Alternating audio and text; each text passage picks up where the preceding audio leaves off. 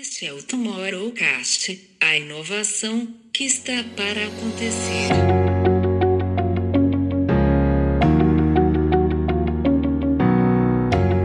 A gente já está num, num, nível bem alto né, de prestação de serviço, de cuidado com fã, de portfólio de produto, mas a gente sempre tem uma expectativa, é, sempre tem a intenção de realmente superar essa expectativa do fã.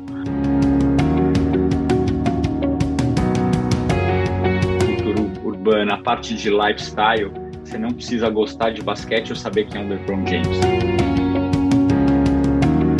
A forma que a gente é estruturada, estruturado resulta muito é, no que acontece dentro de quadra, né, a competitividade sem sombra de dúvida, mas na parte de negócio, cara, todo mundo quer se ajudar.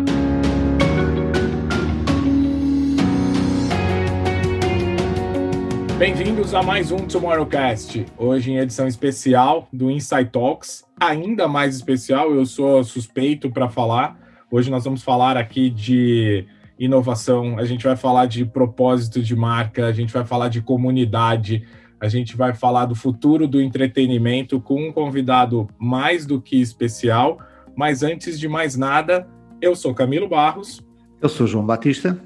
Eu sou Camila Tabaque e hoje com participação mais do que especial também de Luiz Pacete. Bem-vindo, Pacete. Muito obrigado, Camilo. Eu não sabia se eu falava eu sou o Luiz Gustavo Pacete, eu fiquei esperando o seu sinal. Dá aquele suspense, né, para colocar. E o nosso convidado de hoje, é, como eu já disse para vocês, eu sou mais do que suspeito para falar dele. Um cara que para mim sempre foi inspiração, que eu tenho um baita orgulho de ter por perto como amigo, como referência cara que participou aí da história recente do entretenimento e hoje é o head da NBA no Brasil, Rodrigo Vicentini. Muito prazer ter você aqui com a gente no Insight Talks. Seja bem-vindo. Grande Camilo, que, que, que demais estar aqui com esse time de só de feras aqui.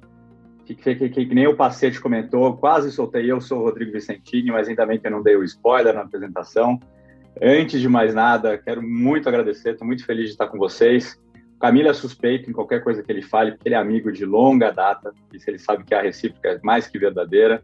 Muito bom estar contigo, Camilo. Pacete, demais esse papo aí. Tive que até estudar para hoje, porque realmente só tem uma, uma bancada aqui de, de entrevistados aqui, de, de importantes entrevistadores, enfim. João, muito bom estar contigo e Camila também. Vamos ver como é que vai ser esse papo. Tô, tô animado aí para a gente fazer esse freestyle juntos. Bora!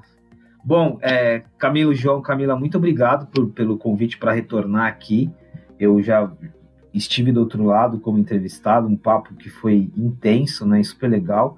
É, queria agradecer e, e, assim, feliz porque eu já falei isso para o Vicentini no, no, no, dia a dia, né? Eu tenho, tenho uma conexão muito emocional com o NBA aqui no Brasil, porque a, a Fast Company Brasil começou ali em janeiro, efetivamente, né?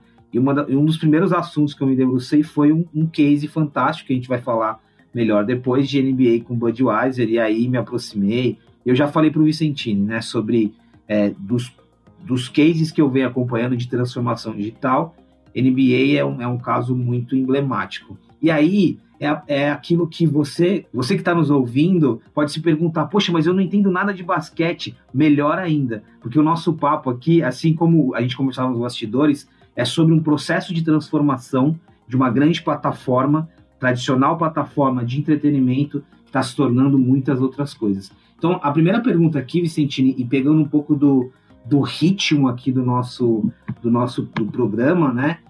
Em que momento, assim, na, na sua história recente NBA, mas da história recente da NBA, que vocês conversam sobre reinvenção, sobre futuro, sobre precisar se transformar para atingir novos públicos e para continuar sendo um, uma plataforma relevante? Boa, Pacete. Acho que essa conversa ela começa desde o D0, né? Acho que a gente fala muito de, de transformação, né? Essa questão de go digital, né? De fazer esse business transformation e tal, mas eu vou dar dois passos atrás para contextualizar o que, que é a NBA, né? O que, que é o nosso business para chegar aonde a gente chegou hoje, né? É, obviamente, a NBA é uma liga de basquete, né? E foi o que você comentou. Se, se a nossa audiência aí não entender de basquete, é mais fácil ainda para entender o, o, nosso papo, né? Não, é, não tem problema nenhum. Então, o que acontece? A gente é uma liga de esporte, né? Acontece que a gente é uma liga de basquete. Mas o nosso grande negócio mesmo, né, o que está por trás, né, todo mundo enxerga a NBA, o que está acontecendo ali dentro de quadras enterradas do LeBron James, o que está acontecendo com, com o Yannis e por aí vai. Mas o nosso negócio está por trás dessa quadra, né? Que é a gente é uma grande empresa de entretenimento, né? A gente é um grande player de conteúdo, né? Então, para tentar resumir o que a gente faz, é, a NBA é uma grande contadora de histórias, vamos colocar assim. Né? Então, o nosso negócio é toda noite conseguir produzir imagens incríveis, histórias incríveis do que acontece de ser o melhor basquete do mundo. Né? Então, assim, o que a gente tem dentro de quadra é incrível, e a gente trabalha atrás disso para realmente conseguir distribuir essas histórias do mundo afora, né? Quando a gente pensa na nossa, nossa missão, né, no que a gente faz, é, e é uma coisa muito simples de explicar, a gente tem um claro objetivo, cara, que é aumentar sempre a nossa base de fãs. Né? Qualquer coisa que a gente vá fazer, qualquer ação, qualquer inovação, sempre é focada no fã. Né? Então, a NBA, é, é, uma empresa que tem sempre o fã ali no centro. Né? Então, com esse, com esse contexto, a hora que a gente começa a rodar pesquisa, estou soltando várias informações ali, você vai ver onde eu quero chegar. Quando a gente roda pesquisa, né, é, a gente tem as nossas arenas, né, a gente tem 30 franquias e tem as arenas dos Estados Unidos. Né, uma coisa que eu garanto, acho que uma das poucas coisas que eu garanto que eu assino embaixo, é que se você puder ter oportunidade de assistir a um jogo da NBA lá nos Estados Unidos, você pode ser fanático por basquete, você vai ter uma experiência incrível, você vai ver teus, teus grandes astros ali, muito perto de você, dando um show dentro de quadra. Se você não entende nada de basquete, eu garanto para você que você vai ter duas horas e meia de uma experiência de entretenimento, se não for a melhor da sua vida, e que você vai lembrar para o resto da sua vida, né? Ou seja, quando você consegue ir numa arena nossa, você consegue ter uma experiência incrível. Mas quando eu rodo pesquisa, eu sei que só 1% da nossa base de fã do mundo inteiro consegue ter essa experiência, né? Ou seja, a gente tem que atacar esses outros 99%, né? E a hora que eu pego todas essas informações que eu acabei de falar para você e jogo para o território brasileiro, é, eu te digo que essa transformação, essa provocação de inovação já vem de muito tempo, né? Então, aquela história, eu estou sentado no Brasil, né? Eu tenho, eu não tenho arenas com o mesmo padrão do, do, do americano, eu tenho uma distância clara, né, importante, né? A gente está no mínimo a oito horas de uma franquia mais próxima ali na, na região da Flórida, ou seja, acho que a gente tem uma pressão de reinventar um negócio basicamente a cada temporada, né? Sempre focado no fã. Então, acho que essa, essa, essa questão de inovação e transformação já vem de longa data. O que eu vejo que aconteceu, né, e aí num, num, num presente quase recente, vamos dizer assim, é a questão da pandemia. Né? Eu acho que a pandemia acabou acelerando alguns planos nossos, né? A gente, a gente vê muita, muita gente falando que a, que a, pandemia, é, todo mundo virou digital, tal. Eu acho que a pandemia, pelo menos no nosso caso, a gente antecipou algumas plataformas, né? Então, respondendo a tua pergunta, eu acho que essa, essa questão de transformação nossa é algo que é natural do nosso business, né? Acho que quando você olha a questão dentro de quadra, né? E isso é uma coisa que quando eu entrei na NBA, é, eu comecei a estudar para entender, dado que a gente é focado no fã, dentro de quadra a gente investe muito em inovação e, e a gente reinventa o jogo a cada temporada, né? Então, inúmeras regras são atualizadas de temporada a temporada para quê? Para que seja melhor para o fã, melhor para o espetáculo e o engajamento seja maior, né? Então, a hora que você vê regras simples sendo alteradas, quem ganha com isso são os nossos fãs. A hora que a gente pensa que a gente tem um departamento bem importante aqui dentro da liga, focado em inovação, são milhões e milhões de dólares ano após ano sendo investido para a gente garantir que o fã tenha uma melhor experiência, seja na captação de imagem, seja na experiência nas arenas, seja nos eventos que a gente faz fora dos Estados Unidos ou dentro dos Estados Unidos, nas novas plataformas, ou seja, eu acho que a NBA tem essa essa preocupação de sempre se atualizar, né, de sempre sair à frente, né? Então acho que isso Obviamente, isso nos últimos anos está sendo muito é, quase escancarado, vou usar essa palavra, mas acho que isso é uma coisa que já vem da natureza do nosso negócio. Né? A gente não, a gente é muito raro, né, ou impossível você ver os executivos da NBA sentados numa zona de conforto, porque com, com uma certa modéstia tem o, o, melhor basquete do mundo. Pelo contrário, a gente investe muito nessa transformação e nessa inovação para fazer com que cada vez mais a gente saia à frente. Né? Acho que a gente pode falar numa, eu estou falando muito na sua tua primeira pergunta, mas um passado é, do ano passado, exatamente, ano passado a gente teve aquele case da bolha, por exemplo, ou seja, Hoje em dia é natural já as, as ligas e os esportes né, falarem de bolhas e tal. Há um ano atrás ninguém pensava nisso, ou seja, acho que a gente tem essa, é algo natural na nossa organização realmente ter essa, essa questão de pensar muito fora da caixa, falar como é que a gente consegue transformar qualquer adversidade ou mesmo o nosso business para realmente conseguir atender a necessidade do fã, a necessidade dos nossos parceiros e continuar fazer a máquina girando. Dois pontos importantes aqui que me chamaram a atenção Vicentino, é, o, o, fato de você falar de ser uma plataforma de contar histórias, você mencionou pesquisa e você mencionou muito inovação. E aqui é uma curiosidade, né? Até porque o, mote do programa aqui é muito falar sobre, sobre transformação e baseada no conhecimento, nos dados. O que, que vocês possuem hoje de fonte de dados? Assim, o que, que é insumo do ponto de vista de dado para que vocês toquem essa inovação? Assim, de onde vêm essas informações? A gente tem um time importante que cuida de toda essa parte de analytics para a gente, né? Que realmente, é, se você parar para pensar, a forma que a gente está estruturado, né? Para você entender a quantidade de dados que a gente recebe, né? Você tem a liga, que é a NBA. Essa liga tem 30 franquias, que são os nossos times, né? O Boston Celtics, o Chicago Bulls, o Lakers e por aí vai. É, e ainda você tem os escritórios internacionais, né? No meu caso, NBA Brasil. Cada uma dessa entidade, vamos chamar assim, tem as suas ações que se cruzam uma com a outra. Né? Então, se você vai num jogo hoje do Chicago Bulls, eu tenho os seus dados. Né? O Chicago Bulls ele vai capturar os seus dados na hora que você comprou seu ingresso, comprou seu ticket ou chegou na arena. É, ele vai te mandar uma oferta, provavelmente depois de dois dias, depois da vitória do Chicago, sabendo que você gosta de usar regatas, por exemplo ele vai te mandar uma promoção para você adquirir a sua jersey.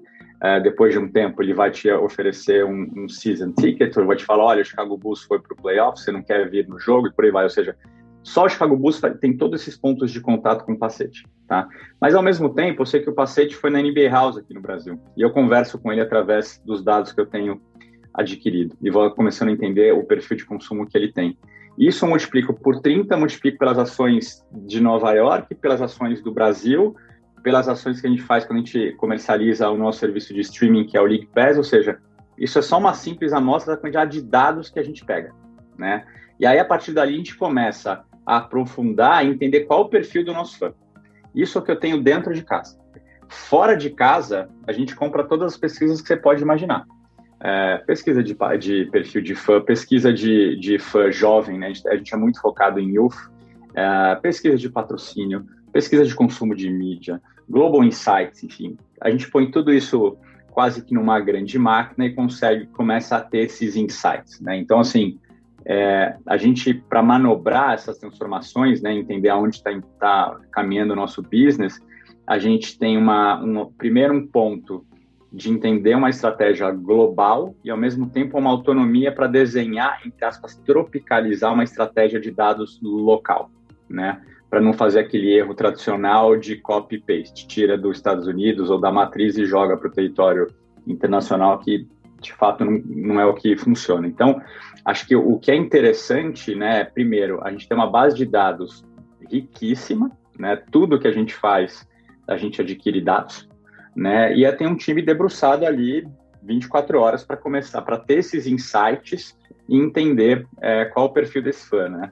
Então, acho que isso daí, primeiro, ajuda a gente a guiar o nosso negócio e, segundo, entender as oportunidades que a gente tem de transformação, né? Acho que a hora que a gente começa a, a lançar novas plataformas, novas plataformas digitais, novas distribuições de conteúdo, a gente tem métricas para entender aonde a gente está chegando, né? Então, acho que isso isso ajuda muito é, a, a, tomar essas decisões de negócio e saber para qual caminho que a NBA tem que seguir.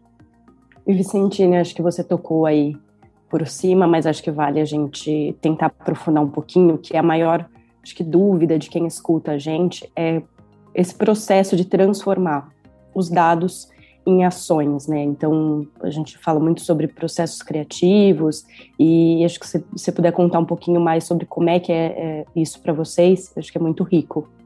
Bacana. A gente tem, é óbvio que essa questão de, de uso de dados, né? Acho que o, o que é, é interessante que você tem a oportunidade de, de entender melhor teu consumidor, né? É, acho que é uma coisa que a gente fala em qualquer negócio, né? E às vezes grandes negócios esquecem, né? Mas se você abre teu microfone, né? E você deixa, no nosso caso, os nossos fãs falarem, é, a tua assertividade tende a ser maior, né? Então, é, eu vou dar um exemplo simples, tá? É, recente. A gente acabou de lançar a NBA House Digital, né? Para quem não, não sabe, a NBA House é a casa da NBA, é, é, o nosso grande evento que a gente tem aqui na região. Vou, te, vou cortar um pedaço de pandemia aí, que eu achei que ia demorar dois meses, mas está demorando um pouquinho mais. Mas voltando para 2019, a gente fez esse evento na, no estacionamento do Shopping Dourado e a gente recebeu mais de 30 mil pessoas. E, e, e confesso que, para nossa felicidade, boa parte das pessoas que estavam ali não eram fãs de NBA, eram pessoas que queriam se divertir com, com seus amigos, com a sua família, ter, ser bem tratado. Né? O brasileiro adora ser bem tratado, ser bem cuidado, e a gente sabe fazer isso muito bem. Então, essas 30 mil pessoas foram se divertir com a gente e tinham também as finais da NBA. É, a pandemia veio e aí a gente resolve fazer esse projeto numa versão digital que a gente acabou de lançar, começa semana que vem. É, Para a gente deixar de pé essa plataforma digital, a gente começou a rodar muita pesquisa local, né? É, um, um, dos exemplos, né, de forma simples, que você perguntou como é que eu trago o dado, a informação e transformo em ação, é, foi a questão de line-up. Né? A gente entendeu que para a questão da experiência dos nossos fãs, ela vai ser totalmente digitalizada, você consegue criar um avatar, escolher o uniforme que você quer usar, brincar com seus amigos, se divertir e tudo mais, mas a gente queria entender qual era o recheio desse bolo, né? Então a gente começou a rodar pesquisas aqui no Brasil para entender o que, que o Camilo, o perfil do Camilo gostaria de escutar, que show que ele quer ver, que show que é uma, uma vibe legal para ele ver um jogo da NBA e depois curtir um show com a gente. Né? Então, a partir daí, a gente contrata institutos de pesquisa, começa a rodar pesquisa para entender qual o perfil e, obviamente, que tem o fit é, com os nossos diferentes tipos de fãs. Isso é um ponto que eu não, não, não comentei antes, mas é, a gente tem fãs muito distintos, né? Essa, acho que esse aí é um desafio quando eu transformo dados em ação, que é de forma simples. Lá, a gente tem o, o, cara que é fanático por NBA, né, que é o que é o core fan que a gente chama. A gente tem, é, e esse cara é, é, quem consome NBA basicamente 24 horas por dia, é, assiste todos os jogos, consome nossos produtos, vai às nossas arenas, prestigia os nossos eventos e por aí vai. Você tem um fã casual, vamos dizer assim, que é a segunda categoria que a gente chama, que é uma base maior e ele consome uh, com menor frequência nosso, os nossos conteúdos, ou a NBA por si só. E aí você tem o que a gente chama de do fã curioso, vai, o curious fan, que aí ele consome com, com menor frequência ainda, mas ele já tem um ponto de contato com a gente. E não necessariamente é com o jogo, né? Ele pode consumir a gente pela música, pelo lifestyle, pelos jogadores, por aí vai. Então, a, a hora que eu pego, que você perguntou da história de dados, transformar em ação, eu tenho, eu rodo uma pesquisa aqui para entender cada tipo de fã, qual o gosto musical desse cara, né, ou dessa, desse, desse menino, ou dessa menina, desse homem, dessa mulher, para entender o que, que ele quer consumir, né? E aí eu tenho que entender como que eu vou atender a necessidade de cada tipo de fã. E a partir daí sai um relatório que a gente começa a estudar com o time é, e vai ao mercado para entender qual line-up que a gente vai colocar para atender melhor esse fã. Não é um negócio que é, jamais vai passar pelo gosto musical do Vicentini ou de alguém da minha equipe, enfim, é uma coisa que a gente realmente estuda bastante para realmente ter o fit certo para o nosso, pro nosso perfil de fã. Ô Vicentini, deixa eu pegar ainda, que a gente está na parte dos fãs e, e, e, aqui é muito, é muito interessante. É, tá muito clara essa composição de perfis, né? Eu, eu gosto muito de acompanhar o mundo dos games e esportes, e eu, por exemplo, não sou um gamer, eu assisto o game. Você tem várias audiências e vários perfis. Como que uma, uma audiência aprende, um perfil aprende com o outro? Para ser mais claro, aqui a gente, você mencionou fã por vários momentos. E tem muitas marcas que querem ter fãs, né? E o que, que é inegociável por um fã, por exemplo, mas o que, que o, aquele, a pessoa que não é fã, o casual, pode ensinar para vocês trazerem para o fã, ou vice-versa, assim, como que as demandas de cada um desses públicos, desses clusters, elas vão se retroalimentando. E só mais um ponto aqui, quando você fala de fã, a gente está envolvendo paixão, a gente está envolvendo tradição, a gente está envolvendo hábitos, né? O que, que é inegociável, assim, o que, que não pode não pode dar bobeira para também não prejudicar a experiência. Acho que essa, esse é o, é o maior desafio que a gente tem, né? É, a gente falou muito de dados, falou muito de entender, de estudar o mercado, estudar o nosso fã, mas é, é aquela história, a gente tem uma, uma vantagem que a gente tem os nossos fãs são, são nossos consumidores, óbvio, mas tem uma diferença muito clara, né, do que é fã e do que é consumidor, né? É, o fã ele é apaixonado, né? Ele é quase doente pela pela NBA, né? Então é, existe uma relação muito intensa com a gente, né? É, e eu lembro que antes de eu trabalhar na NBA, é, eu lembro que, enfim, trabalhei em outras entidades, outras ligas esportivas, trabalhei muito tempo com entretenimento também, né, com shows. E eu lembro que eu olhava, né, nos outros negócios, a gente fala assim, ah, faz que nem a NBA. Né? Olha, você viu o que a NBA fez? Faz igual a NBA, né? Então a NBA tinha uma coisa de seu benchmark, né? Então a NBA estava é num, num sarrafo ali muito alto. E eu lembro quando eu cheguei, eu falei, caramba, e agora, né? agora a gente vai ter que fazer, agora eu tô aqui dentro, né? Tem que conseguir fazer como, como esses caras aqui fazem, né?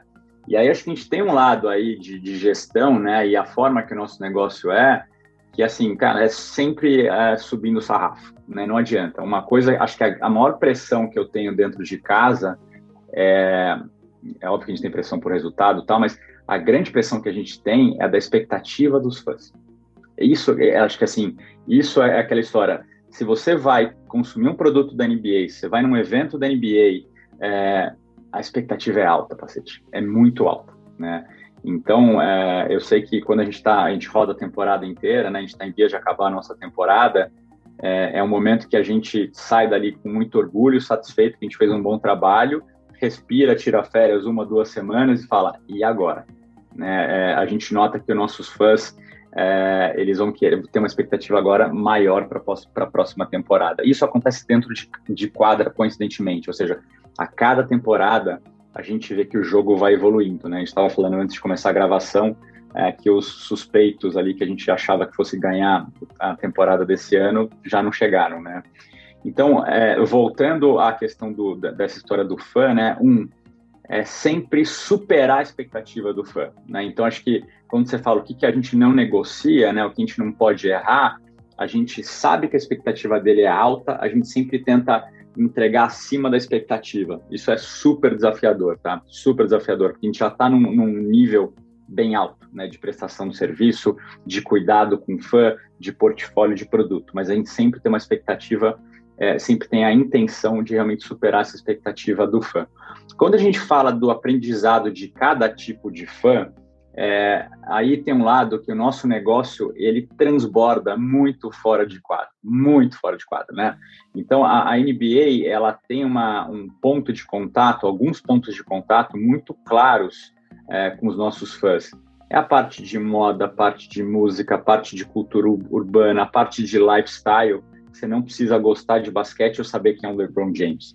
Né? Então, se você vai num festival de música, por exemplo, é, você vai ver uma menina ou um menino, vai estar com shorts jeans, uma calça jeans, uma jaqueta do Lakers ou uma regata do Chicago Bulls, fazendo o seu, seu look para ir para balada ou para um festival de música com, com a sua tribo, com a sua, com a, com a sua galera, né? Se eu perguntar ali para esse menino ou essa menina, é, que, que é essa camisa 23 vermelha do Chicago Bulls? Pode ser que ela fale, cara, é do Jordan. Sou fanática pelo Jordan. Né? Eu acompanhei o The Last Dance, que foi o documentário. É, dependendo da idade dela, ela viu o Jordan jogar, ou pode ser que ela acompanhou por causa do, do, do pai ou da mãe, ou pode ser que ela fale, não tenho a menor ideia, cara, mas eu acho incrível esse tourinho que tem aqui, esse número 23, e compõe meu look, né? A hora que eu penso que essa pessoa está conectada na parte de lifestyle com a gente, é uma questão de eu começar a empurrar, essa, no bom sentido, esse fã para começar a ir no nosso funil de fã. Ou seja, eu tenho ali o, o fã curioso, que provavelmente é essa pessoa que me consome somente na moda. Mas pode ser que ela, quando ela estiver mexendo no celular ali e ela siga um perfil de um jogador nosso, ou nosso local aqui da NBA Brasil, ou de alguma franquia, ela resolva seguir. Por causa da moda, tá? Ainda tô na moda. Mas de repente ela viu uma enterrada descomunal de um jogador na noite anterior, eu falei, nossa, que incrível, deixa eu a seguir essa história aqui.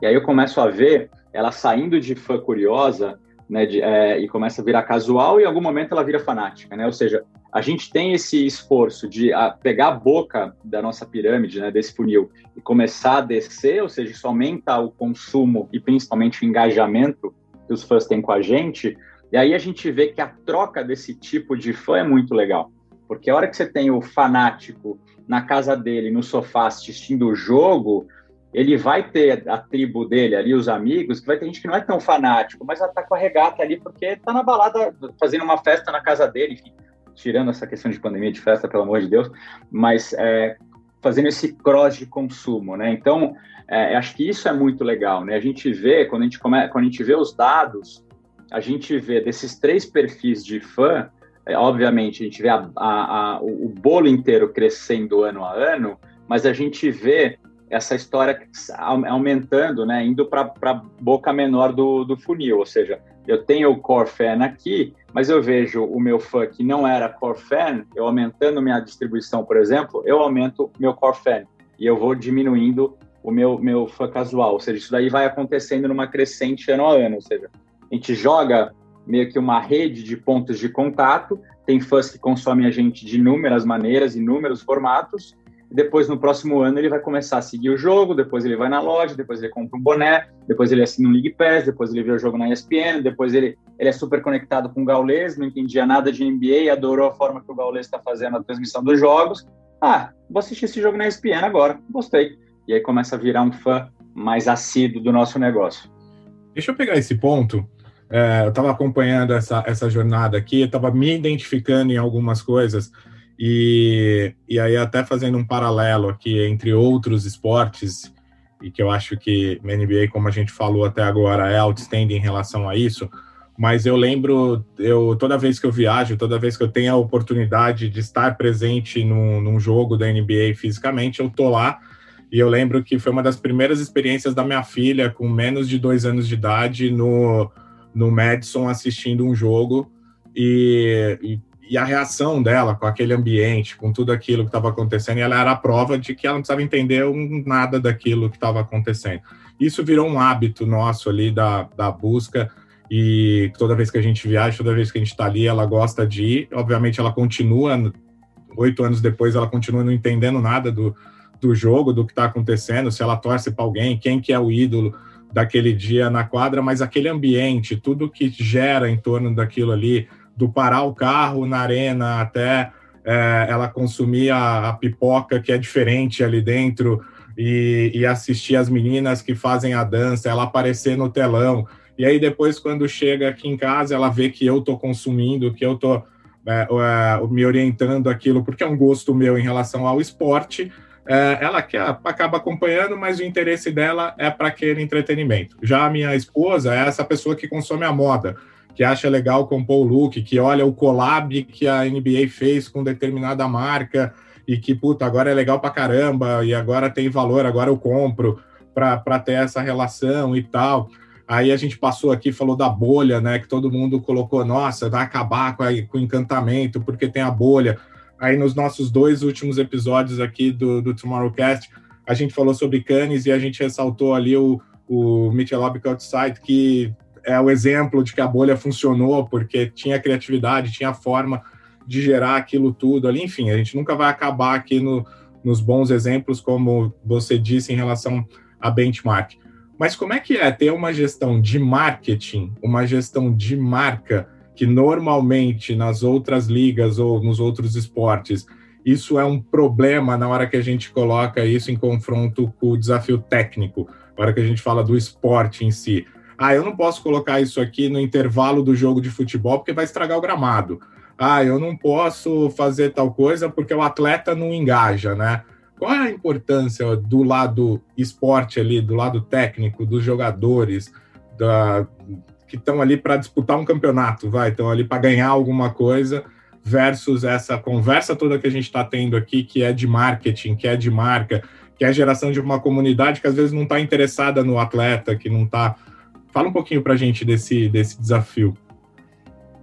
Acho que a gente tem uma. Primeiro, que a forma que a liga é estruturada é, é muito interessante. Tá? Então, você tem. É, você tem a liga aqui no centro, e aí você tem 30, vamos chamar de donos, assim, né? Ou seja, são 30 franquias que são donas da liga, tá? É, o que, que é interessante, né? Daí esses, essas, esses, essas 30 franquias barra times têm suas, suas estrelas, seus jogadores, tá? É, eu vou te dar um exemplo que é muito interessante para você ver como que isso resulta dentro de quadra e como é que funciona a competição e versus o alinhamento desses times franquias, tá? É, quando eu tenho uma loja aqui no Brasil, tá?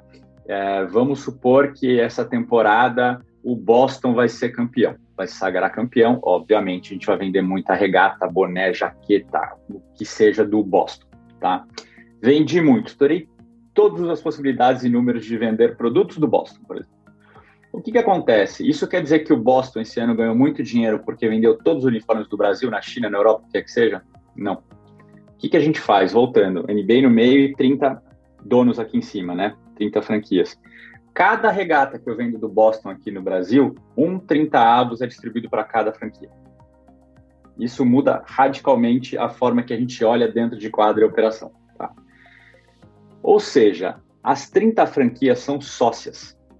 Trabalham juntos, obviamente que dentro de quadra, um quer pegar o outro para ser campeão. Isso não muda dentro de quadra, é competitivo, é um esporte, mas para business são sócios. Isso muda muito, Camilo, porque a hora que você pensa na forma de construir o um negócio, você tem uma ideia, todo início de temporada, a gente tem uma reunião de marketing global, que é hosteada em alguma das franquias, tá?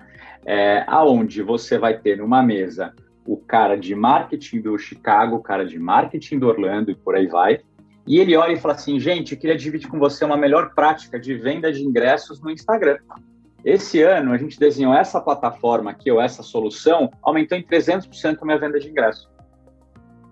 O que, que a gente faz? Isso é replicado como melhor prática para todos.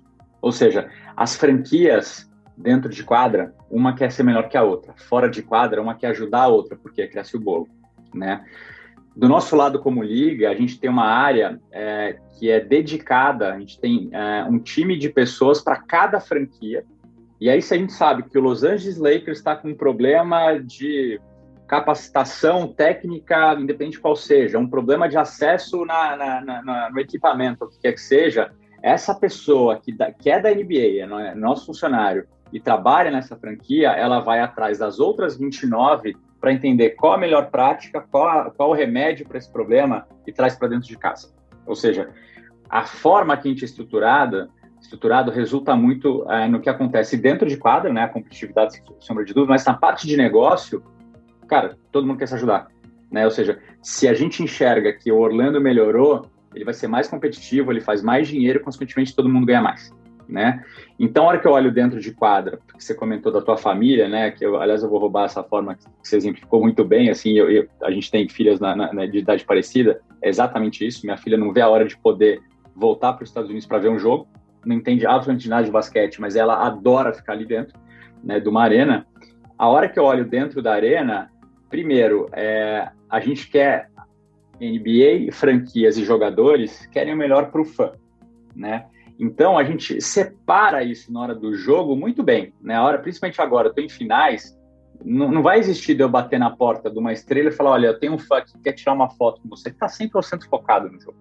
Então acho que a hora que a gente separa isso, sabe que isso está interligado, não tem como dar dor de cabeça. Então eu consigo entrar na quadra, tá tudo muito, né? O rundown do, do espetáculo, né? Ou seja, não tô falando nem do jogo, é muito explícito. Eu sei que às 8h47, 30 segundos, vai parar o jogo, eu vou entrar com um show é, do nosso dance team, depois vai vir o mascote brincar de enterradas, ou jogar pipoca é, e brincar com os nossos fãs, ou seja, isso é muito estruturado, né? Então não tem como ter essa bateção de cabeça que você comentou que às vezes acontece em outros esportes. E acho que tem um lado também que, que me chama atenção, né? E, e é um exemplo que eu gosto de, de, de brincar aqui é a, a gente aqui no, no, no, mercado brasileiro, né? Acho que eu falei a última vez que eu passei isso até. É, vamos supor que o Palmeiras lançou um novo uniforme, que é um verde, neon, o que quer que seja. Você consegue imaginar que um corintiano vai comprar isso porque a cor é bonita ou porque gostou do. Acho isso, cara, improvável, quase impossível que num futuro distante ainda aconteça, né? Já no nosso lado, não. Né? No nosso lado, é o que me chama atenção da forma que o fã consome a gente pode ser o fanático dentro de quadra, ou pode ser o perfil que você falou de sua mulher, ela gostou da jaqueta de Chicago Bulls, apesar que ela tinha comprado antes uma verde do Boston. Ela vai comprar, né? Ela se identifica com esse lado fashion da liga e tá valendo. E tem fãs também que falam, nossa, essa edição, essa City Edition, né, que são edições especiais que a gente lança todo ano, pô, do Miami remete ao Miami Vice, tá incrível. Eu vou querer, apesar de eu ser um cara doente pelo Chicago Bulls, né? Então essa pluralidade de consumo é quase natural para gente. E tem um outro lado que eu acho muito bacana, é que a liga, a marca, né, o Logoman, a nossa marca ali, é muito aspiracional, né? Ou seja, é muito natural a gente ver os nossos fãs não só consumirem os produtos dos times, mas consomem muito a NBA. Né? Isso muda isso quando você transporta isso para outros esportes, é, você não vê isso tão, tão forte, né? É, das entidades esportivas serem consumidas, mas sim somente os times, né? No nosso caso é diferente. Você vê muito fã consumindo a NBA, você vê que a nossa conversa aqui está muito sobre NBA, a gente não falou nada sobre nenhuma franquia específica, né? Mas os fãs consomem a NBA e consomem as franquias, ou seja, isso é muito legal, né? Então acho que essa equação, a forma que a gente está é, estruturado, é muito, muito saudável para o negócio. Né? E quem ganha com isso são, são os fãs. Né? Vicentini, a essa altura da nossa conversa, eu, eu, eu, vejo, eu, eu destaco algumas coisas aqui. Olha o tanto, a gente fala, a gente fala muito sobre transformação, digitalização, mas olha o, os pontos que a gente já destacou, né? Primeiro, essa integração. Primeiro, essa, esse olhar global. Assim, eu não vejo eu não vejo os famosos silos, né? Esse alinhamento que você vai fortalecer na plataforma. Segundo, o marketing, o conteúdo, o lifestyle, tudo está orientado, é, tá, tá, tudo conectado, né? É, o que entra aqui ajuda na melhora de performance. Eu vejo aqui uma integração, a gente falou de dados, falou de inovação. Eu vejo aqui a construção dessa empresa que a gente vai, vai falando, que é uma empresa que vai se preparando para o futuro, né? Que vai se transformando. Eu acho que aqui, para quem está nos ouvindo, e para quem vive processos de transformação, né, de quebra de silos, de, de conexão, de uso de dados, eu acho que aqui tem exemplos interessantes. Deixa eu pegar esse gancho e ainda sobre essa conversa que vocês têm entre, entre países, né, entre, entre setores, e trazer o caso de Budweiser aqui, porque é um, é um exemplo interessante de você pegar um parceiro de longa data, que começa como um patrocinador puramente e vira um parceiro de transmissão. Queria que você falasse sobre esse caso e o quanto que esse caso ele, ele, vai, ele retroalimenta né, essa troca que você disse, o quanto ele, ele, ele, ele vem sendo bem sucedido. Bacana. É, eu vou te falar primeiro dessa, dessa questão de como é que a gente faz essa troca, não só o Rodrigo sentado no Brasil, mas com os meus pares nos escritórios internacionais e também o nosso time que senta em Nova York, né? É, e eu, eu gosto de usar um exemplo muito simples para traduzir como é que a gente se, se alinha, né? É, eu lembro que o primeiro evento, quando eu cheguei na NBA há seis anos atrás, que eu participei, é, tinha o Benny the Bull, que é o mascote, o mascote do Chicago Bulls. É, ele chegou num evento, fez todas as brincadeiras com, com os nossos fãs, enfim. É, e aí eu lembro que um, tinha um parceiro nosso, ele falou, Vicentino, quando é que você vai é, fazer a fantasia aqui, né, do touro tal, aqui, contratar um time, né, de, de animadores e tal, de mascote, para fazer aqui para você no Brasil? É, e eu lembro que essa pergunta me chamou a atenção, né? E a resposta é nunca, né? Por que isso, Pacete? É, a gente privilegia, voltando ao ponto que o Camilo falou da filha dele, quando vai nas arenas lá fora, a gente tem que garantir que a experiência do Camilo, do Pacete, da Camila, do João, e da filha do Camilo principalmente, em qualquer lugar do mundo que ela vá consumir a NBA seja igual. Ou seja, esse mascote que eu comentei do Chicago Bulls, que veio para o Brasil fazer um evento, no dia seguinte, ele pegou o avião, voltou para Chicago e era o mesmo cara com a mesma fantasia fazendo as brincadeiras dentro da arena. Se tivesse um evento que precisasse desse mascote Chicago Bulls na Europa, ia ser o mesmo cara. Ou seja, a gente tem que garantir que os nossos fãs, voltando ao início do nosso papo, aqueles 99%, ele consuma a NBA onde ele esteja da mesma forma. Eu tenho que sempre respeitar o fã, porque a expectativa dele é alta, e eu tenho que garantir que a entrega seja igual seja genuinamente NBA, né? Então essa é uma forma simples de mostrar como que a gente se alinha, né? Quando eu falo na parte de business, falando de Budweiser, né, do grupo uh, Ambev, eles são parceiros nossos aqui no Brasil desde 2014, como patrocinadores, né, tradicionalmente patrocinadores. Eles são nossos parceiros no mercado doméstico de longuíssima data, né? Então assim, quando eu começo uma negociação com uma, uma empresa de cerveja aqui no Brasil e automaticamente é, um, é, é, é, é do grupo ABI lá fora, com certeza essa negociação é feita em conjunto, né? Para a gente alinhar, entender o que funcionou, o que não funcionou, o que, que vai funcionar no Brasil e por aí vai. Então, esse caso né, de, de Budweiser é muito, é muito bacana dividir, porque desde 2014 a marca vem suportando as iniciativas que a gente faz aqui no Brasil. A, a aquisição de mídia, patrocínio de eventos, lançamento de campanhas, promoções para o trade, por aí vai. É, há um ano atrás, quase um ano e meio já atrás, é, a, gente, a gente recebeu uma provocação do time da Ambev, né, do time de Budweiser, e isso é, é recorrente, isso é muito legal, porque é um parceiro que nunca deixa a gente na zona de conforto, né? Isso, isso é, é muito bom, né? É, é, uma marca muito engajada com a nossa causa, uh, onde a gente começou a discutir como é que a gente conseguiria uma conexão ainda mais profunda, um engajamento ainda maior com os nossos fãs. Né? Acho que esse foi o desafio que a gente recebeu do, do time de Bud. A partir daí a gente começou a desenhar a 15 mãos para entender o que solução a gente chegaria, né? E a partir daí a Budweiser resolve se tornar um media partner, né? Ou seja, ela adquire um pacote de jogos de conteúdo na NBA, que tradicionalmente quem compra isso no mercado são os broadcasters, né? Os parceiros de mídia tradicionais, né? Ou seja, isso já é muito disruptivo. A NBA nunca fez isso no mundo inteiro. O primeiro mercado que a NBA faz é aqui, com uma marca uh, de bem de consumo, né? Não, que não seja, por sua essência, transmitir jogos, né? É, a partir daí, o que, que a gente tem visto né, nesse case de Budweiser? Primeiro, através da Bud, a gente consegue distribuir ainda mais conteúdos, sejam jogos e conteúdos que a gente produz aqui com o nosso time de content, para os nossos fãs, né? ou seja, inundando uh, o mercado brasileiro uh, de conteúdo NBA. Uh, óbvio que com uma pegada, uma cara Bud, né? E aí tem a questão de valores da marca que a gente constrói junto para entender como é que eu quero levar esse jogo com uma pegada Budweiser para o paciente ver na casa dele. É, e a gente tem tido resultados muito interessantes, né? Acho que fora a inovação de uma cerveja, né? E eu, eu brinco muito com o time da Bud, eles, não, eles, eles são uma excelente cerveja, mas as ações estão longe de ser uma cervejaria tradicional, pelo contrário, né? É, então, a gente vê, primeiro, essa inovação de distribuição, e segundo, uma recente inovação que a gente comentou também, a gente estava falando uh, antes de começar a gravar, é a questão do gaulês. Né? Aí a gente me coloca outra inovação nessa história. Né? Para quem não sabe, o gaulês é um brasileiro, né? é o segundo maior streamer do mundo, ou seja, ele, ele produz muito conteúdo para sua tribo, né? que é a comunidade que o segue, e a gente resolve colocar um jogo da NBA dentro do canal do Gaules, ou seja, que ele nunca tinha feito. Né?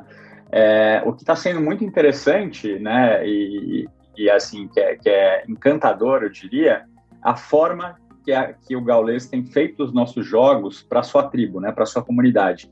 É, a hora que a gente vê comparado com perfis de distribuição, e mais uma vez, né, voltando àquele nosso funil, né, aquela jornada do fã que a gente comentou, tem produto para cada tipo de fã, tá? Eu acho que vai ter gente que vai querer consumir o nosso jogo no Gaules, vai ter gente que vai querer consumir o jogo na ESPN com a narração incrível do Romulo Mendonça, que é divertidíssima.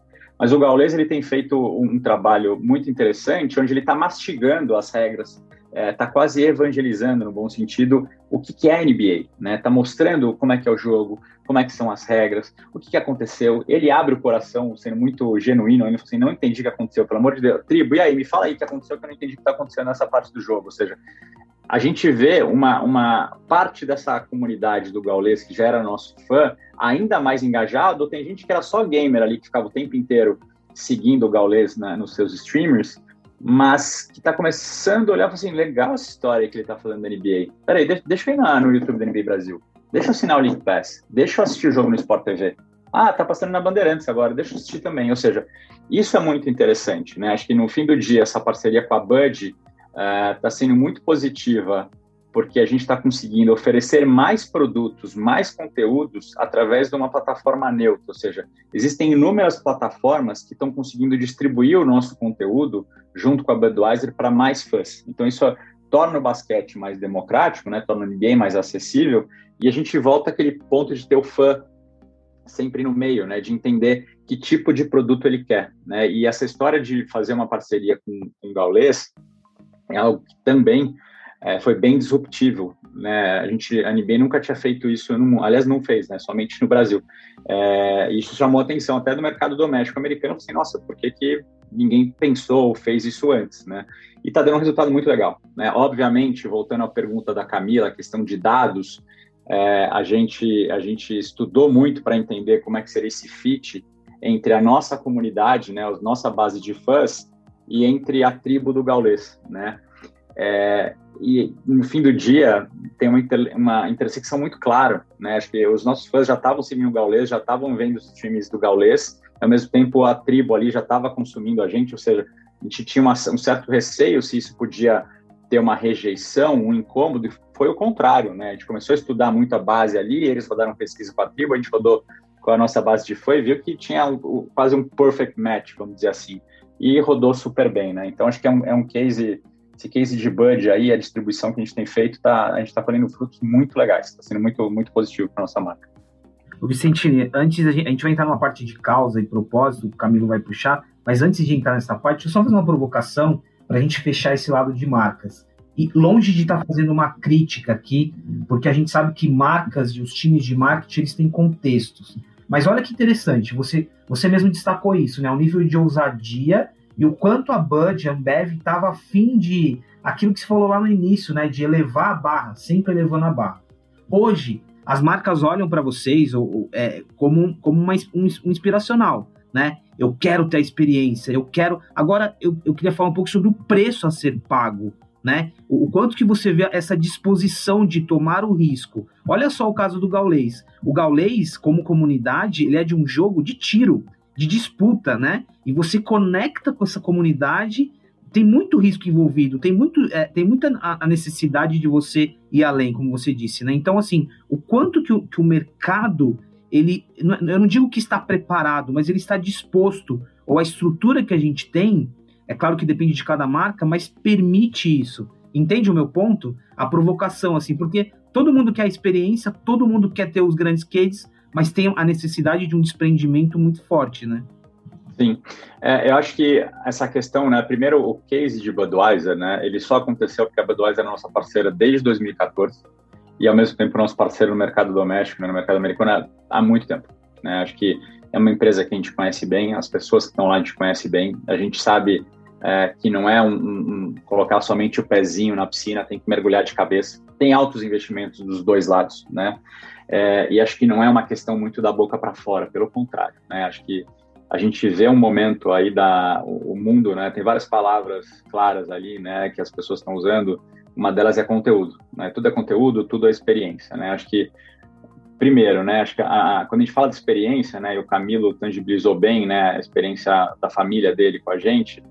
É aquela história. Pode ser que a filha dele nunca siga o basquete. Eu vou, vou, vou fazer o contrário. O Camilo pode ficar tranquilo. Mas cara, ela tem uma experiência incrível lá dentro e ela não tem ideia do que está acontecendo de quadra, né? Ou seja, é, é, é, é, um dos valores nossos, né? A gente realmente investe em experiência, a gente quer que os nossos fãs sejam muito bem tratados, né?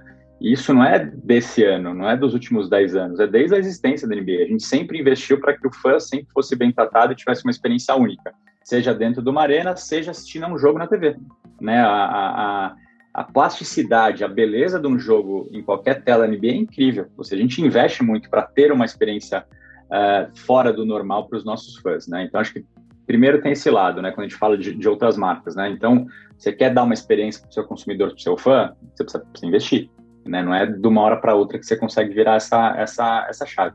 Com relação ao conteúdo, né, eu não acho que é qual, qualquer marca que consegue fazer o que a Budweiser está fazendo com a gente. Pelo contrário, né? Acho que para a gente tomar essa decisão ousada de Budweiser, uma cervejaria, né, virar uma produtora de conteúdo, uma distribuidora de conteúdo, uma broadcaster, e ainda de pegar esse conteúdo e colocar dentro do Gaulês, sim, precisa de muita ousadia, é, mas ao mesmo tempo saber com quem você está fazendo essa parceria, né?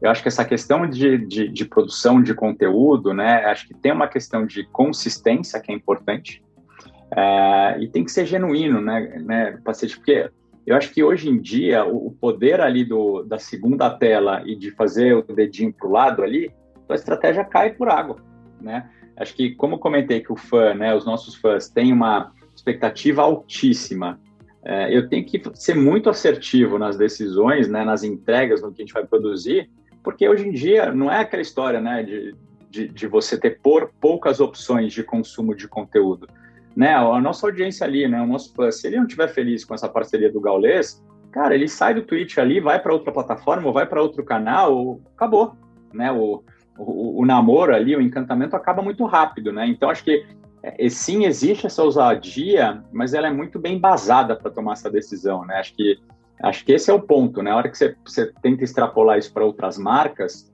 né? É óbvio que precisa da ousadia, mas acho que precisa de investimento e consistência, né? Se você se você for atuar numa plataforma de produção de conteúdo e lembrando, meu business é produzir conteúdo, não é que a gente tá, tá resolveu produzir conteúdo, né? A gente acontece que a gente é uma liga de basquete, né? Agora, para as outras marcas, né, outros negócios, acho que tem esse desafio, né, de ok, precisamos produzir conteúdo, faz total sentido, mas para os seus consumidores você tem que ser muito genuíno, você tem que ter propriedade no que você está falando, porque senão a, a, causa fica muito fraca, né? É, e aí a ousadia não adianta você ser ousado e você ter uma, uma, uma, propriedade ali que é, que é fluff, né? E aí cai, aí não, acho que não funciona. Mas é forma que eu enxergo ali, acho que realmente tem que ter essa equação ali muito bem amarrada para você dar esse passo, né? Para conseguir realmente fazer esse tipo de, de estratégia. Mas, Rodrigo, obviamente que uh, onde vocês chegaram hoje em dia e esta inovação toda e o exemplo que vocês estão a ser a nível de, de, de conteúdos para o mundo uh, é a soma de várias ações e várias estratégias uh, que, que, vão funcionando. Mas há sempre um momento que nós sentimos que o jogo virou e que nós estamos no caminho certo. Qual é que foi esse momento? Ah, esse momento eu acredito que foi. Eu vou dar um exemplo de 2016 nas Olimpíadas. É, eu lembro que a gente montou a casa da NBA ali no Boulevard Olímpico. O mundo estava com os olhos para o Brasil, né? É, a gente teve um espaço de quase 5 mil metros quadrados da NBA. Eu lembro que do, no, no, entorno ali tinham vários outros espaços, outras casas. Né? A Olimpíada tem essa temática das casas, dos países, das marcas e tal. É, e aí eu lembro, pensando no Brasil, né, eu lembro que quando a gente abriu ali, a gente estava, eu brinco que a gente tinha um problema de autoestima na época, né, é, a gente olhou e falou, poxa, tem tanta marca forte que investiu tanto dinheiro aqui, né, que, enfim, tomara que o pessoal venha na nossa casa, né, e a hora que a gente abriu a casa da NBA, é, a gente estava com quase oito horas de fila, né, e mais uma vez, pensando em experiência, isso foi péssimo, né, a gente teve que no primeiro dia reformatar todo o acesso da casa para fazer com que a casa fluísse mais rápido, para a gente poder receber mais pessoas, né? O que, que, tinha dentro da casa da NBA, né? A gente está falando isso em 2016, já faz um tempo. Michael Jordan não estava lá, o LeBron James não estava lá, nenhum jogador estava lá. O que, que, tinha lá dentro? Uma experiência da NBA. Era, era tudo 100% sobre experiência, né? Tratar bem o fã, ele ser bem recebido, ele brincar com a gente, ele participar das ativações dos parceiros, né? É, e nesse espaço ali, foi ali que eu olhei e falei, hum, virou, o negócio pegou aqui, né? É, a hora que a gente recebe mais de 80 mil pessoas nesse espaço, né? Não vou ser, é, não vou perder a educação aqui de falar quais eram as, as marcas que estavam no entorno ali, mas a gente olhava e falava assim, meu Deus, né? Assim, as pessoas entravam e queriam ficar. Ah, eu quero comer um hambúrguer agora, quero tomar uma cerveja, tomar um refrigerante, vou entrar na quadra para brincar com a minha família. Ah, deixa eu ver esse vídeo aqui. Nossa, eu não conhecia essa história. É, e as pessoas queriam ficar, as pessoas estão ficando lá três horas. A gente fala assim, não, gente, né, preciso que vocês fiquem menos tempo até. É uma, é uma, é uma, uma sensação contrária, né? Assim, não, preciso agora que você saia um pouquinho para mais pessoas uh, virem, né? Então, assim, acho que em 2016 eu vi que a chave pegou. Eu falei, nossa, temos algo aqui no Brasil. Realmente, a marca estava forte, né?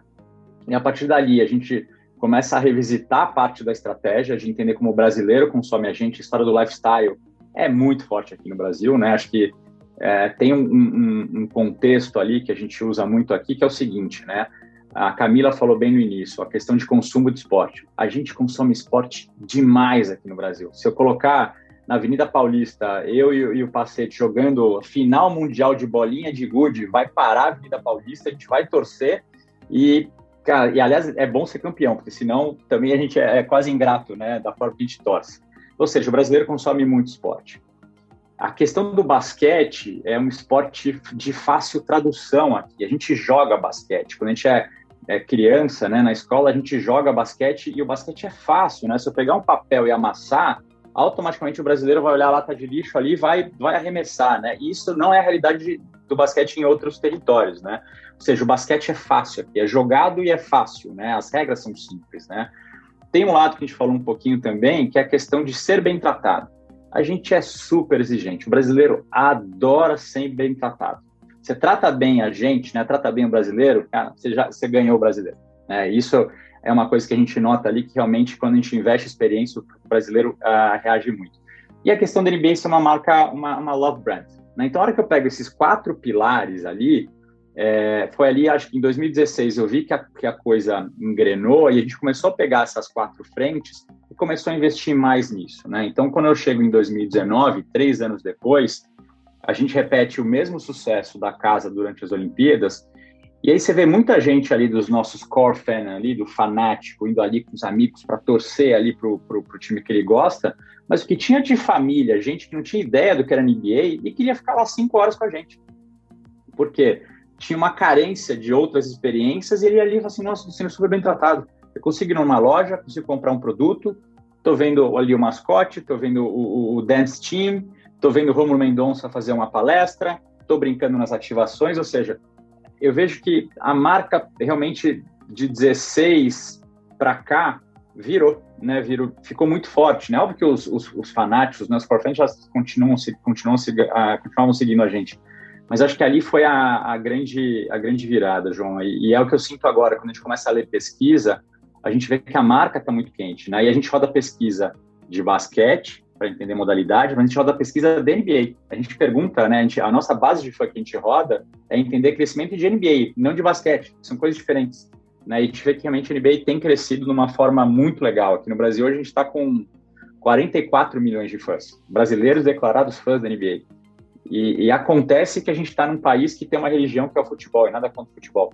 Né? Ou seja, 44 milhões de brasileiros declarados fãs né, é um número bem expressivo. Né? Então, acho que a gente vê que realmente a marca está quente aqui, né? E a gente vê o resultado de parceiros, a gente falou muito bem do caso de Budweiser, mas a gente tem outras marcas ali que estão super conectadas com a gente é, para fazer realmente nos ajudar a continuar contando essa história no território nacional. Bom, é, Vicentini, pegando esse ponto aí de 2016 para cá, eu lembro muito bem da, da NBA House lá no, no Boulevard Olímpico, mas depois a gente vê ali uma presença da marca da NBA, sobretudo aqui no Brasil, onde a gente acaba consumindo mais nesse sentido, mas a NBA teve ali presente no, no Rock in Rio, teve presente na, na Game XP, falando muito sobre, sobre tecnologia, é, depois a gente vê a presença das marcas, né? Então a gente está falando de SAP, a gente está falando de Oracle, a gente está falando de marcas que se utilizam muito da NBA. Aí dando um salto do Brasil indo lá para Austin, falando de South by Southwest, onde a gente está super presente lá com, a, com as missões do, do, Instituto. Eu lembro de, no centro de convenções ali, a gente sai de uma sala e cair dentro de uma sala do Spurs, é, para falar de inovação, para falar de como a NBA tem usado e direcionado inovação. Isso, como você disse, o cara vai lá para entender tecnologia inovação, de repente ele decide pegar uma hora e meia de carro de Austin a San Antonio para assistir o San Antonio Spurs no, no, jogo, independente se ele é o último da tabela ou está liderando o campeonato, isso zero importa naquele, naquele momento, que em outros esportes isso não seria uma, uma lógica, né? Então a gente vê essa coisa de permear em outros em outras searas aí, na hora que a gente fala de tecnologia, na hora que a gente fala de, de inovação também, a marca estando presente ali, né? É, como é que é essa relação? Como é que vocês estão se preparando para esse novo universo aí que vem pela frente com 5G, com arenas conectadas e afins aí? Tem isso no radar já? Totalmente, né? Você lembrou do Rock in Rio, né?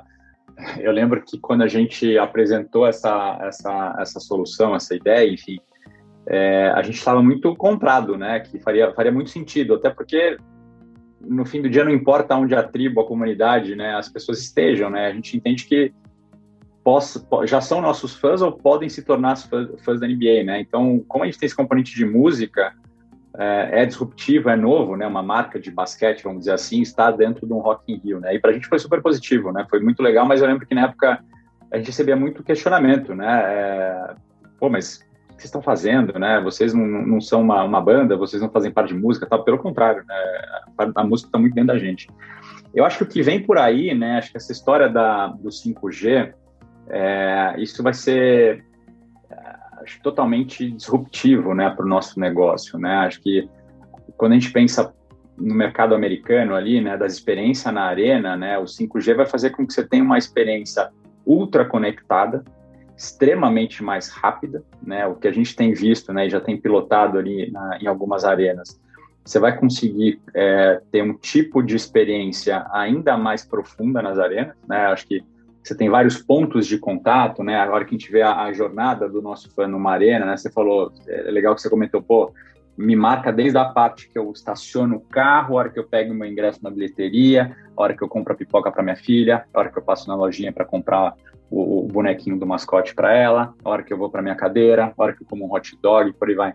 É, isso vai ter, vai estar tá cada vez mais uh, conectado uh, numa forma que você vai conseguir consumir isso é, através de, de, de, outras plataformas, né, não necessariamente físicas, né, pelo menos o que a gente tem visto, é, não necessariamente, vai mudar a forma do, do Camilo ter que levantar e ir até o, o, o, quiosque pegar o hot dog dele, né, ou realmente chegar o novo tênis da Nike que ele gostou, que ele está vendo dentro de quadra que o LeBron James está usando, ou seja, a gente começa a ver oportunidade de integrar mais isso, né, é, eu não estou falando de um e-commerce tradicional, estou falando de soluções onde eu consiga, mais uma vez, voltando à questão de dados que a gente falou no início do papo, eu consigo tratar o Camilo individualmente, entender que ele está com a família dele e eu saber que a esposa dele gosta do Chicago Bulls, mas ela está numa outra arena e eu mostrar para ele ali um, é, através da tecnologia e da velocidade do 5G que chegou uma nova coleção XPTO e entregar no teu hotel. Acho que eu estou esticando bem a corda aqui, né? A gente não, não tem isso executado ainda, mas o que a gente vê, a questão do 5G vai dar essa oportunidade para a gente oferecer uma experiência. Uh, eu brinco até que é quase aquele. Uh, eu vou, vou, falar um pouquinho da minha idade aqui, o Minority Report, não sei se vocês lembram, que o Tom Cruise começa a abrir os layers aqui, enfim, acho que isso está muito perto né? Tá muito próximo de acontecer. Então acho que vai ser mais nessa linha ali, né? De, de realmente o Camilo conseguir sentar e a gente conseguir saber exatamente o que, que o Camilo quer ali, né? E, e, te atender, né? Acho que isso vai ser e o 5G realmente é, é, é, é groundbreaking, assim, isso é um negócio que vai ser rápido e fácil de implementar. Vamos ver como é que isso vai impactar aqui no Brasil, né? Acho que a parte interessante que a gente consegue pilotar inovação e tecnologia nas arenas, eu consigo trazer parte disso para cá. A gente testa muita muita inovação em tecnologia na própria D-League, né, que, que, que é uma das nossas ligas, a gente consegue testar muita inovação ali, ver o que funciona, o que não funciona, para depois jogar para a NBA, para as arenas da NBA, né? Então, acho que está bem com uma expectativa bem alta, assim, para ser sincero, né? Porque a gente sabe que realmente é, existe o um mundo antes do 5G e esse novo mundo que vai ser realmente totalmente disruptivo. E mais uma vez eu volto para o início da minha conversa, super focado no fã, né? Ou seja, eu continuo batendo nessa tecla que assim a tecnologia tem que ser usada para eu engajar com o Camilo e ele ter uma experiência melhor, ele ser bem tratado e por aí vai. Ou seja, essa parte do nosso negócio nunca vai mudar, né? A gente sempre vai querer usar isso a favor do, do Camilo. Então acho que isso vai ser vai ser bem interessante. E, Rodrigo, isso tudo que você está falando no final, e a gente fala muito sobre isso, é uma questão de propósito na raiz né, da NBA, na raiz do que vocês fazem, mas tem um outro lado aí de, de propósito que a gente fala muito, o quanto já virou um, um jargão, né, o quanto já perdeu muito sentido, mas quando a gente vê as atuações que, que a NBA tem com movimentos como Black Lives Matter, apoio à LGBT, à comunidade LGBT, é, atuação em várias causas sociais, é, é mais um empoderamento dos fãs, é mais uma narrativa que vocês trazem muito forte. E aí queria que você contasse um pouquinho para gente sobre, sobre esses movimentos, essa relação da NBA com os movimentos. Legal. É, a questão do, do Black Lives Matter, né, só para contextualizar, a gente está no meio da pandemia. Ah, no início da pandemia, a NBA foi a primeira liga esportiva a suspender suas atividades. Confesso que foi foi um amanhecer marcante para mim eu acordar com meu telefone explodindo.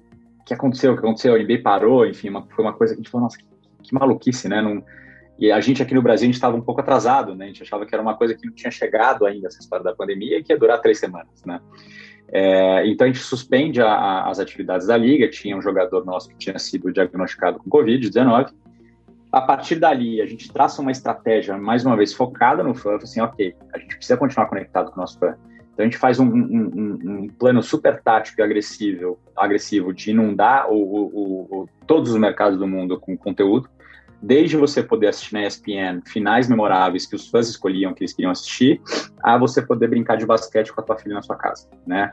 É, investimos muito nisso e antecipamos o lançamento do documentário do Michael Jordan, que é o The Last Dance, que foi mega sucesso estudo, estudo, estudo, entende o que está acontecendo, tudo novo, pandemia, quando acaba, quando não acaba, a NBA resolve fazer a bolha, né? Super restritivo, deu muito certo, né? É, foi muito bom para os jogadores, para o nosso negócio, principalmente para os nossos fãs, né?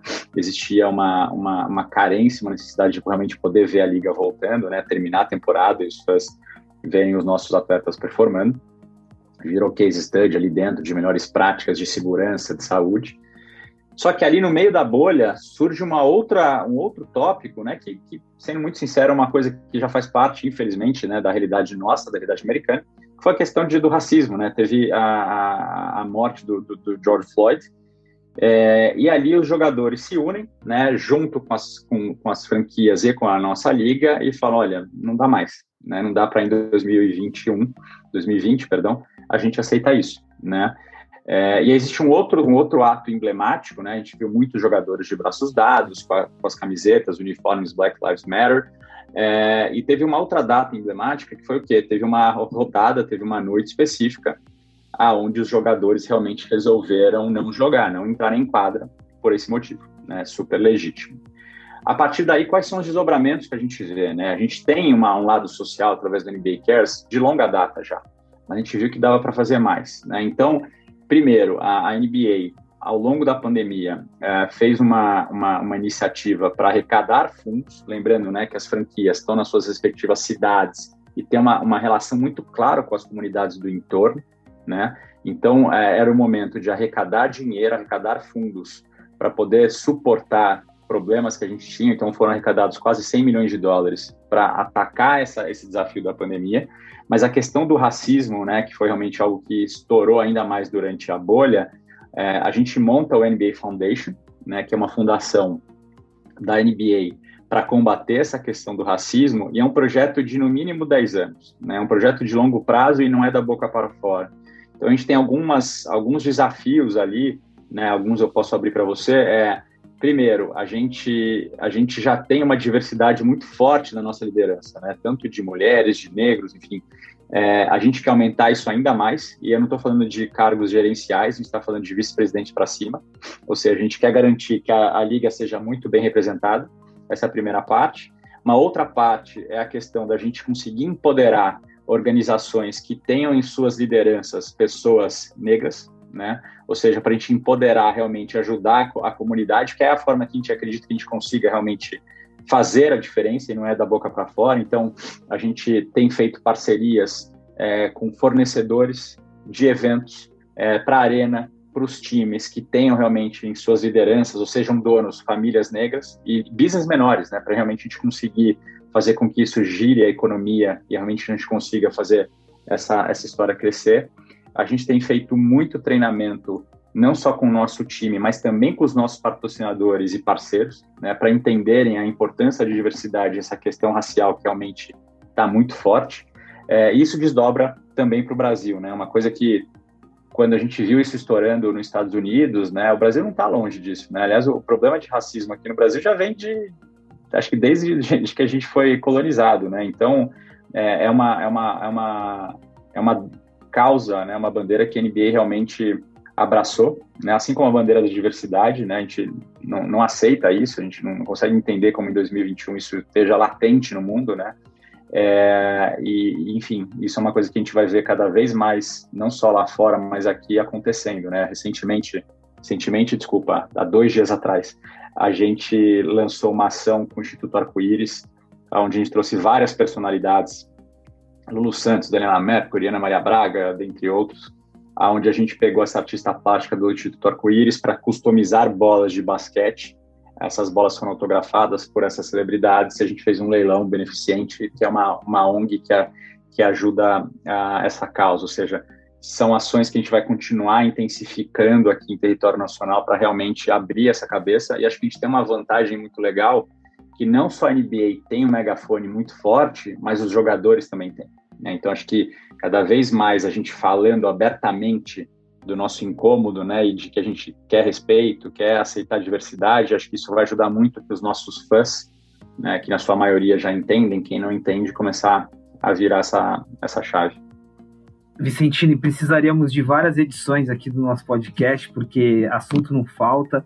Falamos de dados, tecnologia, inovação, modelo de negócio, fã e tudo mais. E eu queria fechar. É, eu acho que a gente foi a gente foi pincelando, né? Principalmente quando você falou ali do 5G, tendências, né? E ficou muito na minha mente o que você falou de elevar a barra. E esse é o desafio para qualquer empresa, para qualquer negócio que está baseado em experiência, é elevar a barra. Então, como uma espécie de conclusão aqui da nossa conversa, e trazendo para o lado de tendências, foresight, um assunto que a gente gosta muito de falar aqui, nessa linha de elevar a barra, juntando com a tecnologia, né, isso que a gente está falando de metaversos, de modelos híbridos, quais são os terrenos, assim, os territórios que você olharia e diria, Luiz, aqui são territórios que a gente precisa estar, precisa desbravar e que está no nosso map aqui? Eu vou te falar que a minha resposta vai ser muito mais simples do que a sua pergunta. É, a, a, gente, a gente quer estar onde o fã está, né? Acho que eu, eu sabendo estar onde está o nosso fã, né? Acho que o que vier de tecnologia a gente vai, a gente tem a obrigação de usar isso com maestria, né? Como a expectativa é muito alta, a gente sabe que os olhos do mundo estão na NBA para entender o que, que, a gente vai fazer com 5G, né? É, eu acho que, dando os exemplos que a gente falou ali de Gaules, de Budweiser, de inovação, enfim, de, de, de raise the bar ali, eu acho que a gente vai continuar fazendo isso, tá, Pacete? Eu acho que essa história da gente ter a humildade e querer entender aonde está o nosso fã, isso não, não pode mudar, né? E acho que a tecnologia ela tem a obrigação, no bom sentido, de nos ajudar para isso, né? Então, é, eu acho que a gente vai continuar investindo cada vez mais em inovação, cada vez mais em tecnologia e testar, né, cara? Acho que tem muita muita tecnologia aí que a gente já usa, né? A, a questão de VR, enfim, né? A gente tem VR há muito tempo já, né? É, para garantir, mais uma vez, aqueles 99% que eu te falei da nossa base de fã, tentar ter uma experiência mais imersiva dentro de quadra.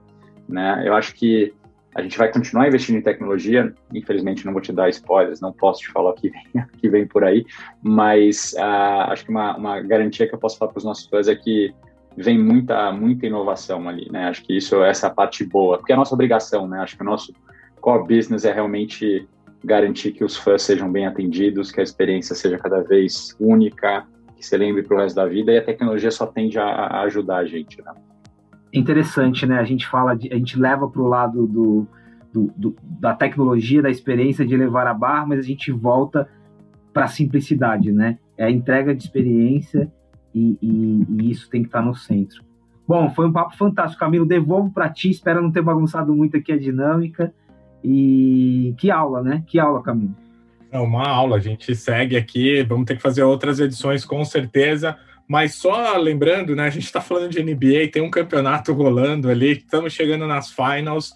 É, Phoenix já espera ali, né? Depois da, de ganhar sua conferência, já espera ali entre Atlanta e Milwaukee quem vem pela frente aí.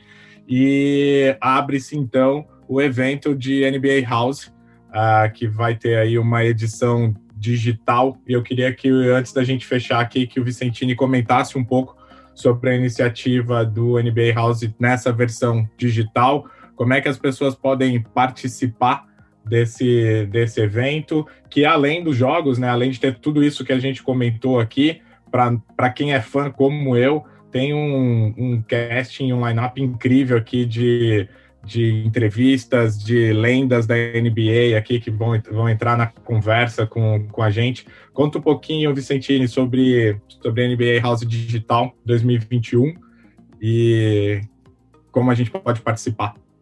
Muito bom. É, a, gente lança essa plataforma, já lançou essa plataforma, ela começa a rodar agora a, nas, durante os finais, a partir da semana que vem é uma experiência gratuita para todos os nossos fãs aqui no Brasil, ou seja, a gente quer atingir todos os estados e cidades possíveis, mais uma vez, estar onde o fã esteja. É, é uma experiência muito imersiva, ou seja, você vai entrar no mundo NBA, onde você vai conseguir customizar seu avatar, ver a roupa que você quer usar, ou seja, o lifestyle, a cultura, a música vai estar muito presente ali.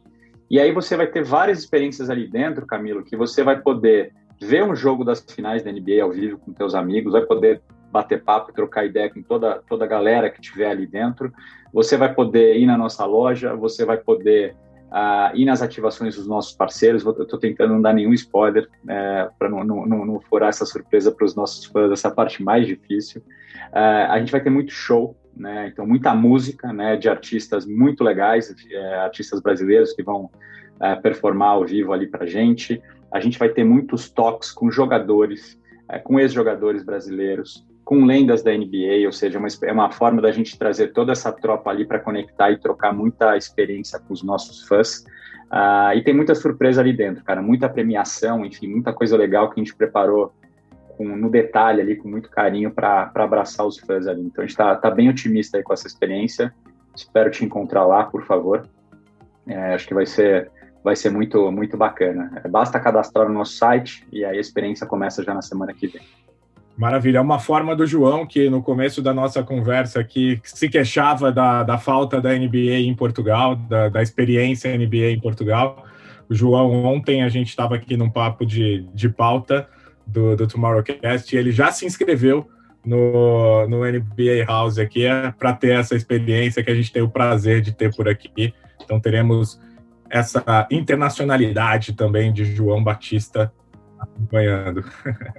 Muito bom. Será, vai ser um prazer, João. Fiquei no I Love This Game. Que bom, que bom. Não, a gente vai. Fica tranquilo que a gente vai fazer um trabalho melhor aí em Portugal para te, te, te, trazer como fã da NBA. Pessoal, obrigado por mais esse episódio do, do Tomorrowcast em versão Inside Talks aqui. Uh, obrigado, Camila. Obrigado, João. Obrigado, Pacete, por conduzir essa nossa conversa no, no nível altíssimo, como sempre. Seguimos para a versão 2, 3 e 4 e afim. Obrigado, Vicentini, pelo, pelo seu tempo. Novamente, a gente sabe que ele é escasso ainda mais nesse momento que, que a NBA está do ano aí, com, a, com as finais aí à porta. E um orgulho gigante ter você aqui com a gente. Obrigado pela presença, obrigado pela aula.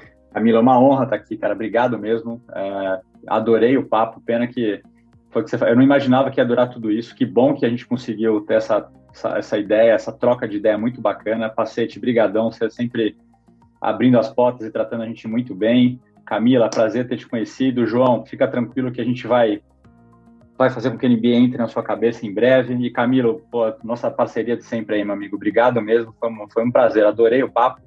Depois me avisa quando, quando for ao ar aí que eu quero, quero escutar, porque realmente foi muito gostoso o papo com vocês. Obrigado mesmo. Maravilha, pessoal. Ficamos então aqui com mais esse episódio de Tomorrowcast em sua versão Inside Talks. E semana que vem tem mais.